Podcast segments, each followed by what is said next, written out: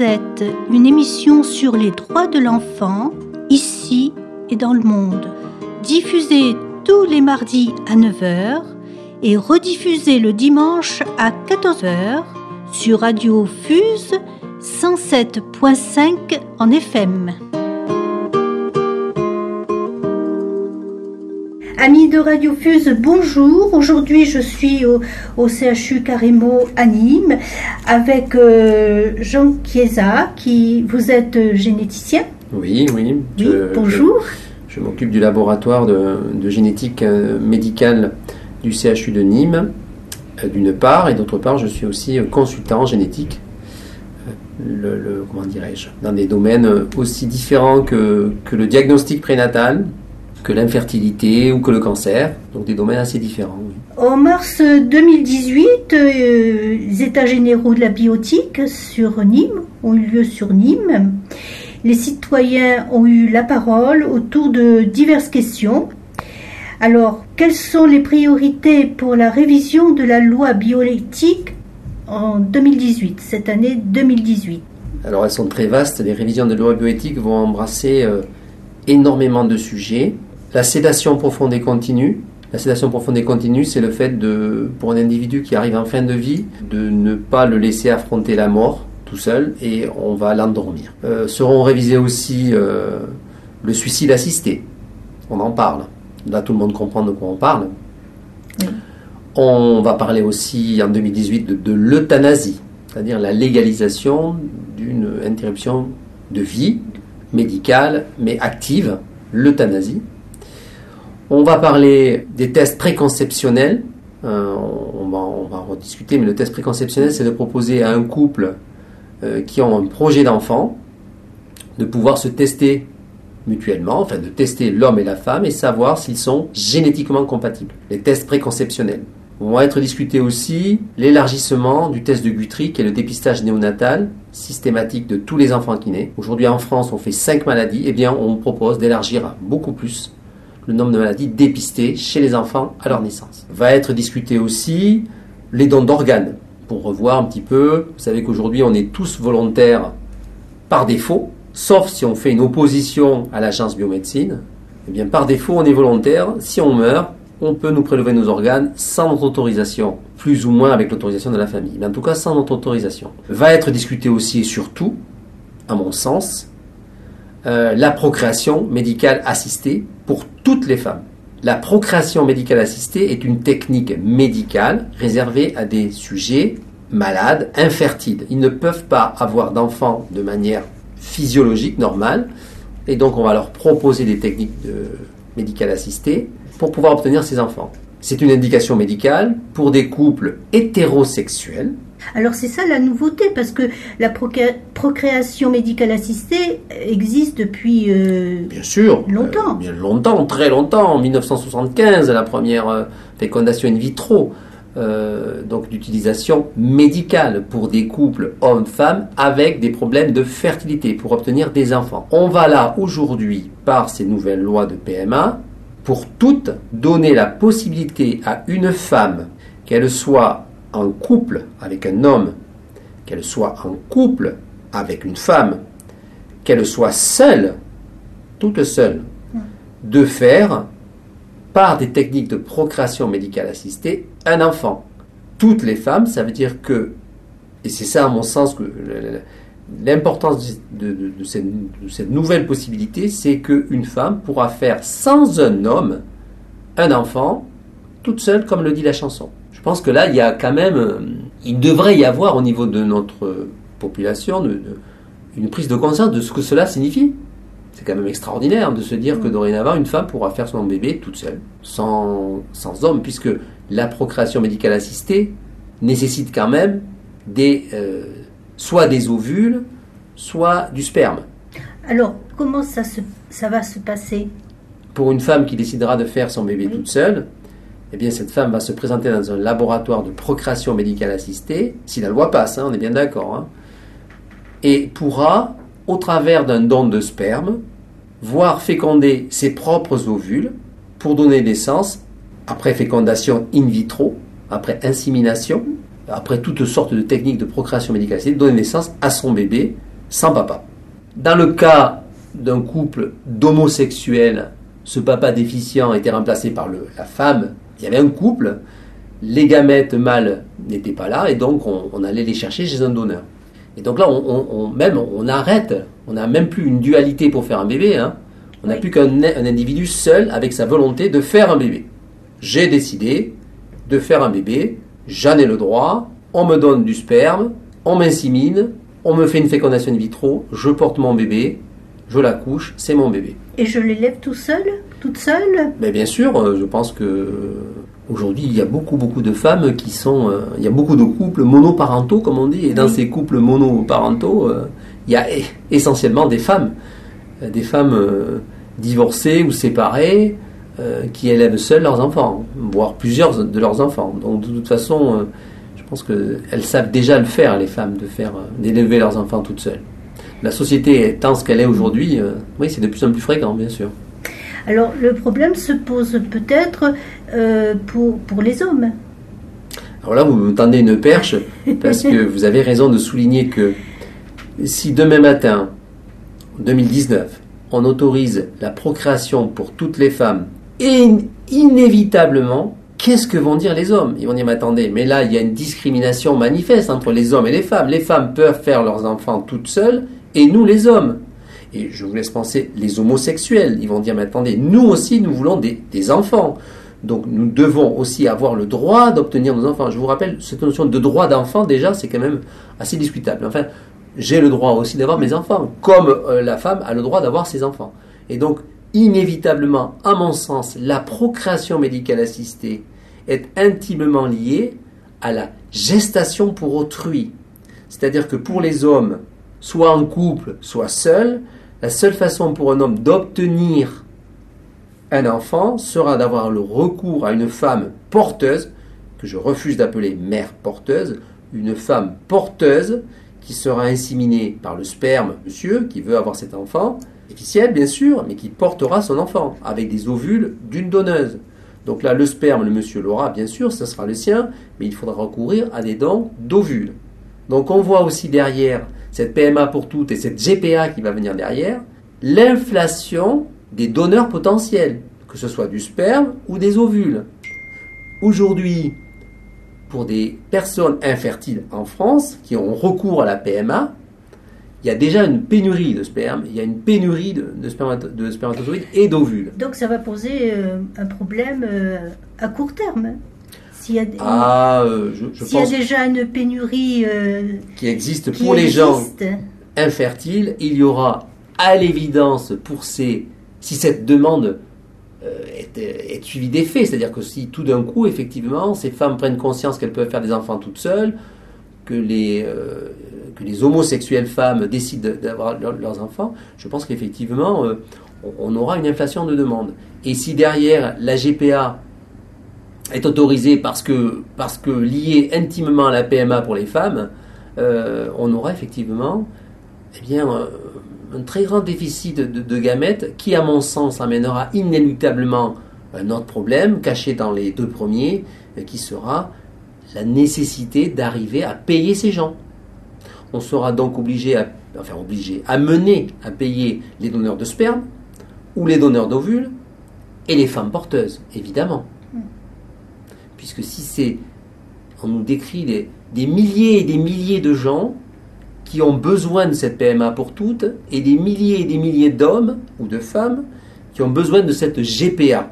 Il faut quand même réfléchir euh, à ce problème qui, qui va se poser et l'enfant aura un prix.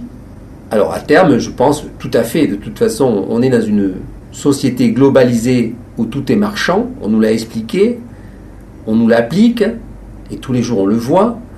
Euh, et donc effectivement, il faudra, au travers de, de finances qui existent déjà, hein, euh, payer euh, ces, grossesses, payer ces futurs enfants obtenus je voulais dire simplement que la PMA a déjà un prix, mais elle est remboursée par la Sécurité sociale. Hein. Pour un couple infertile, c'est plusieurs milliers d'euros une procréation médicale assistée. Et ils n'ont droit qu'à deux, trois tentatives. Après, on dit la sécurité sociale ne paye plus. Euh, et donc on part sur plusieurs euh, milliers d'euros pour les gens déjà infertiles. Donc l'ouverture de ces techniques de procréation médicale assistée à un nombre plus important de personnes va poser le problème de qui va payer ça. Qui va payer, oui. Donc c'est euh, un vrai problème de, de société, sociétal.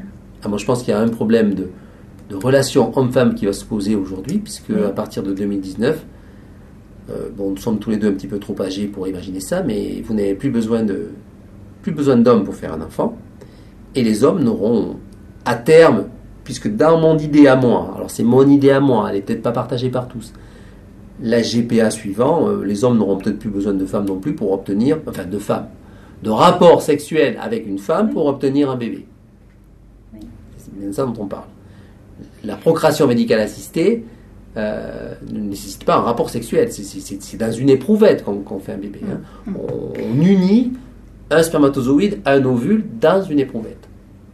Donc il n'y aura plus d'affect, il n'y aura plus de, de, rapport euh, physique, d'amour, il y aura une éprouvette, ou des éprouvettes. Alors ça, vous savez que ça a été depuis très longtemps euh, étudié, en tout cas montré dans un film qui s'appelait, qui s'appelle Bienvenue à Gattaca. Mhm. Il a été fait en 1997. 1997. Ce film vous décrit une société où les bébés nés naturellement sont discriminés parce que on n'aura pas pu choisir les gamètes dont ils seront issus. Et donc ne seront effectivement reconnus comme utiles à la société que les enfants issus de procréation médicale assistée. Et il y a une scène du film qui le décrit très bien, où on dit à un couple, mais attendez, il vaut mieux que vous fassiez un bébé par PMA, parce que vous verrez, il sera mieux. Alors, qu'est-ce que ça veut dire, il, sera mieux par PMA Il sera idéalisé Idéal et là, je voudrais venir glisser sur un autre sujet qui me paraît important et qui fait partie aussi des lois bioéthiques qui vont être réalisées. Voilà, alors nous faisons une pause musicale.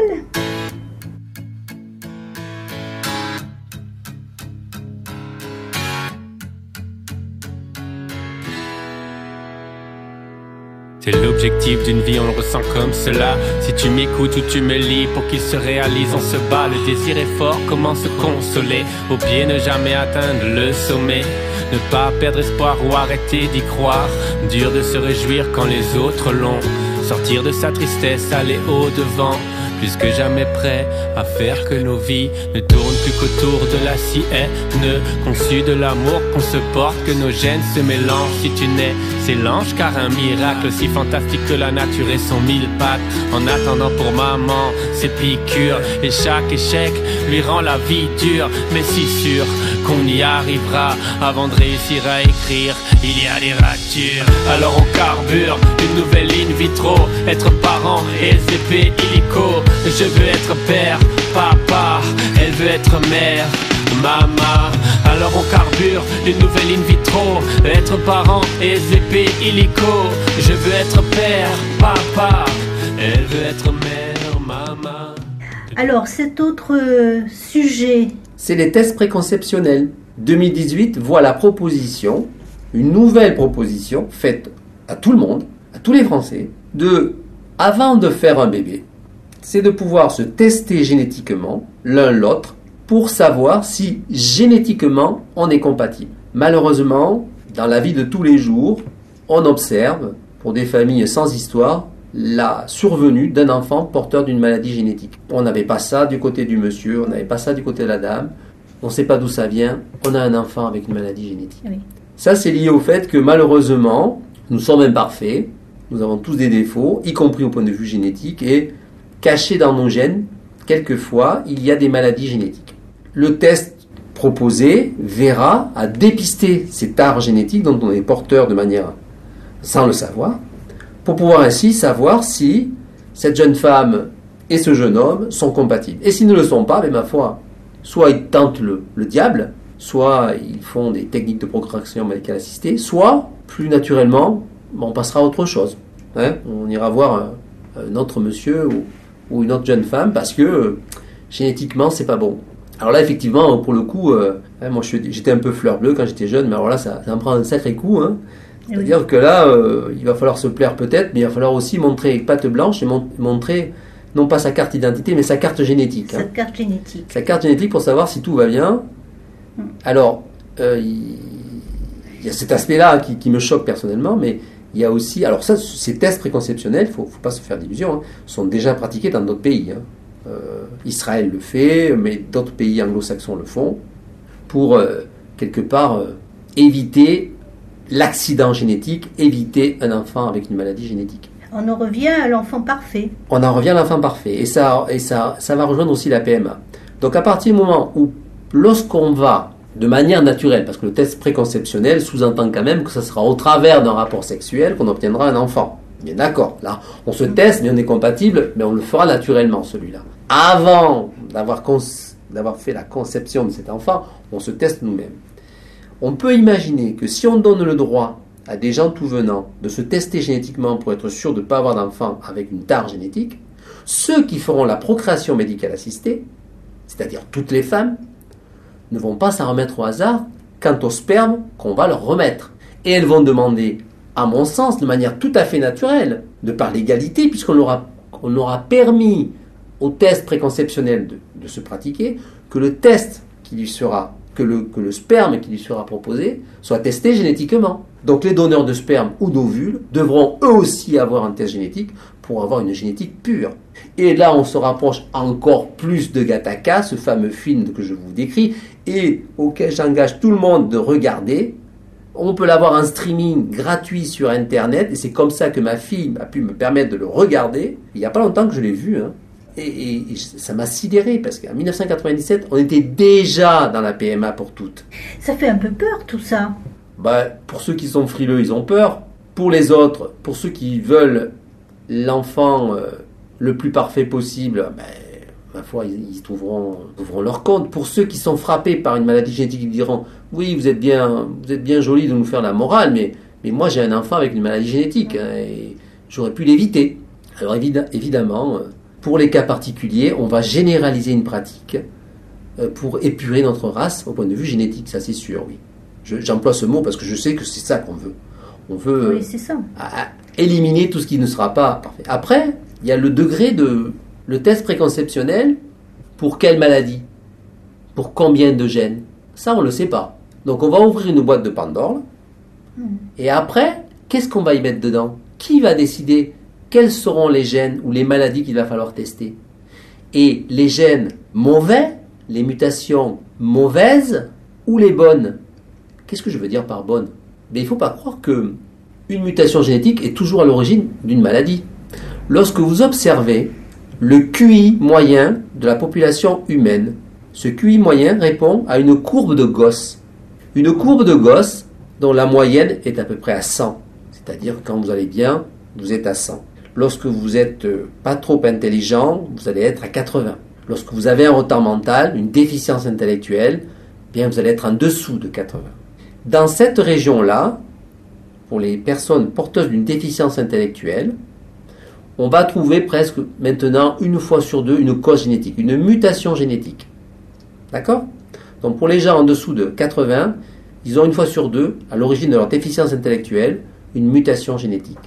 À votre avis, ceux qui sont à 140 et au-delà, à votre avis, ces gens-là, ils ont quoi? Eh bien, je pense, et on le sait déjà, qu'ils ils ont eu la chance d'avoir une mutation aussi génétique qui leur confère un coefficient intellectuel supérieur. les, tests, les gènes de l'existence, de, les gènes de l'intelligence existent. On commence à en connaître certains. Ici, chez nous, en France, c'est tabou, on n'étudie pas ce genre de choses. Je peux vous dire qu'en Chine, ils l'étudient. Ils les étudient. Parce que eux, il y a bien longtemps que euh, la procréation médicale assistée, ça les intéresse, qu'ils sont dans une politique très compliquée, puisqu'il y a l'enfant unique. En plus, dans cet enfant unique, on ne veut pas de garçon. Donc ça veut dire que déjà, si vous regardez le, quotient, le rapport, le ratio fille-garçon qui naît en Chine, il est de 117. Le ratio garçon-fille qui naît, naturel, il est de 105 il naît 105 garçons pour 100 filles. Pourquoi il y a un petit surplus de garçons? C'est que euh, nous les garçons, on est plus fragiles et on va mourir plus facilement quand on est petit, pour les petits garçons par rapport aux petites filles. Et puis, dans l'adolescence, euh, on a des conduites un petit peu dangereuses, il y a plus de morts chez les garçons. Et donc, ça équilibre naturellement. La nature est bien faite. Elle équilibre ainsi les, hommes et les femmes. Tout naturellement. Au-delà de 107, vous commencez à avoir des doutes quant à la nature, à l'aspect naturel de ce ratio homme-femme. Les Chinois, ils sont à 117. D'accord? Donc je pense que chez eux, ils ont des pratiques que nous connaissons et dont nous ne voulons surtout pas parler, et qui fait que très probablement, les filles ne sont pas les bienvenues, et que d'une manière ou d'une autre, ils s'en débarrassent, ou elles ne naissent pas, au moyen de quoi? Au moyen de tests génétiques, pour commencer, en tout cas pour les plus riches et les, plus évolués. Ces gens-là qui veulent l'enfant parfait, voire le sexe parfait, à savoir soi-disant le garçon, et on voit les problèmes que ça pose d'ailleurs pour leur propre société à eux, puisqu'ils sont obligés d'aller chercher des femmes dans d'autres pays, si je comprends bien et si je écoute bien les, informations qu'on nous donne à la télévision, euh, on, peut comprendre que ces individus-là, cette population-là, ce peuple-là, n'a pas peur de s'intéresser aux gènes de l'intelligence pour avoir l'enfant le plus parfait possible. Donc oui, je dis que les tests préconceptionnels, c'est bien joli, mais qui nous donnera le nombre de gènes Quels gènes Pourquoi faire? Oui, pour pas avoir d'enfant malade, d'accord, mais au-delà, quoi? Et puis enfin, on va revenir à l'argent. Il y a 800 000 grossesses par an en France. 800 000. C'est en moyenne. Donc ça veut dire qu'il va falloir la première année, 2 fois 8, 16, 1 600 000 personnes à tester. Qui va payer ces 1 600 000 tests? C'est énorme. la question. C'est énorme, bien sûr. Donc les gens, les personnes qui nous amènent à devoir discuter du test préconceptionnel, de la PMA pour toutes, de la GPA qui viendra derrière, du, de l'élargissement du dépistage néonatal à je ne sais pas combien de maladies, je pose la question, qui va payer tout ça? Les plus riches et les plus informés pourront se payer ce genre de test sans problème. Les autres continueront comme avant. Et ces gens qui nous proposent ce genre de choses le savent pertinemment, froidement, cyniquement. Ces gens-là ont les moyens, ont l'intelligence pour imaginer cette nouvelle façon de, de procéder, ont les moyens de se le payer et de le pratiquer. Sauf que ils ne peuvent pas le faire en France, c'est interdit. Donc il faut faire évoluer ces lois bioéthiques. Beaucoup de questions, absolument beaucoup de questions euh, se posent. Merci en tout cas Jean Chiesa pour euh, nous avoir aiguillé sur euh, ce questionnement. Merci beaucoup. Nous sommes sur Radio Fuse 107.5 en FM. Merci.